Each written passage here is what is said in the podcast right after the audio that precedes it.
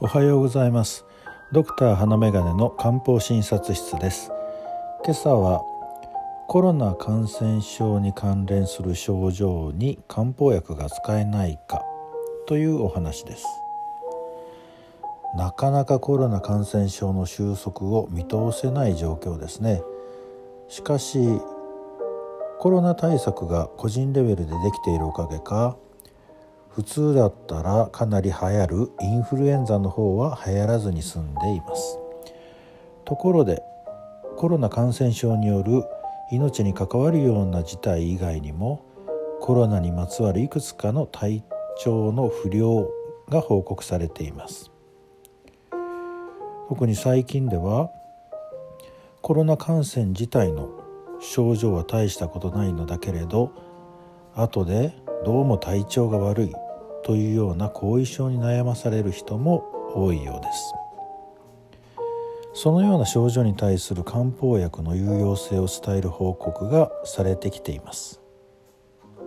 コロナに関係すると思われるいくつかの症状に対して利用可能と思われる漢方薬を紹介してみます。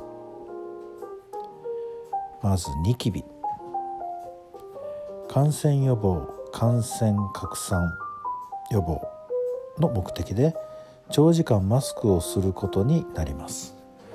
そのマスク着用の影響でお肌の状態が悪くなりニキビができて困る方がおられます。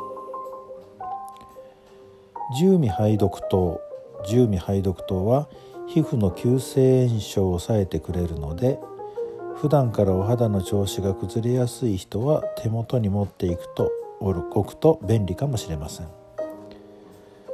正常防風灯というのも利用できると思います。正常防風灯は青春のニキビによく使われる処方です。次によく問題となる倦怠感体のだるさですね。コロナの感染症状が収まってからも体のだるさが取れないという方がしばしばおられます。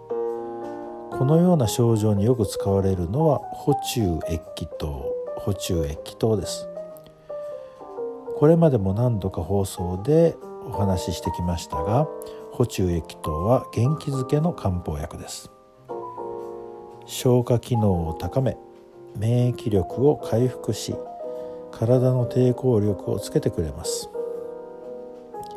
栄養ドリンクを飲むくらいなら補中液糖の方がずっといいのではないかと私は個人的に思っています。人参養栄糖人参養栄糖なども倦怠感に対しては有効な場合があります。食欲不振。どうもいつまでたっても食欲が出ないという症状の方もおられるようです。食欲不振に対する第一選択は立君子糖立君子糖になります。胃の動きを回復させ食べ物を小腸へ送り出す動きを正常にしてくれ。グレリンという物質の分泌を刺激することで食欲増進に働いてくれます。肥満外出を控えるしジム通いもできないということで運動をする機会が少なくなり肥満傾向になる方も少なくないようです。特に便秘傾向で普段からメタボ体質ならば暴風通症酸暴風通症酸が適任でしょうか。脂質の代謝を整え内臓脂肪を減少させる方向に働きます。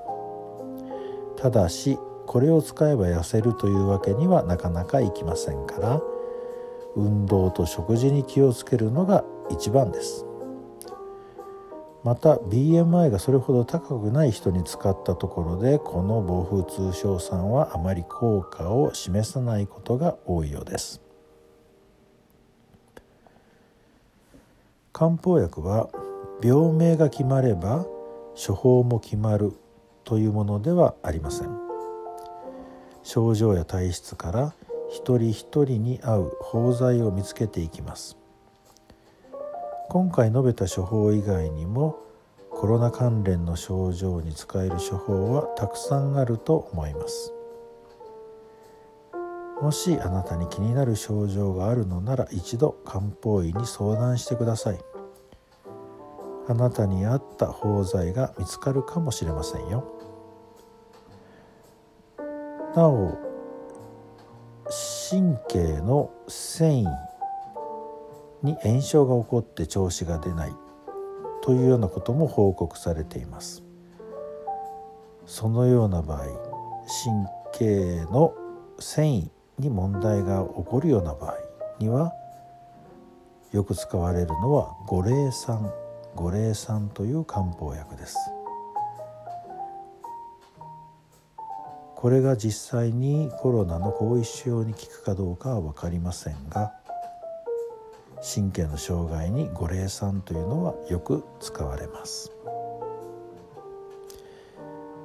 今朝はコロナ関連症状に漢方薬が使えるかということで少しお話ししてみました。参考になれば幸いです今日があなたにとって素敵な一日となりますようお祈りいたしますではまた。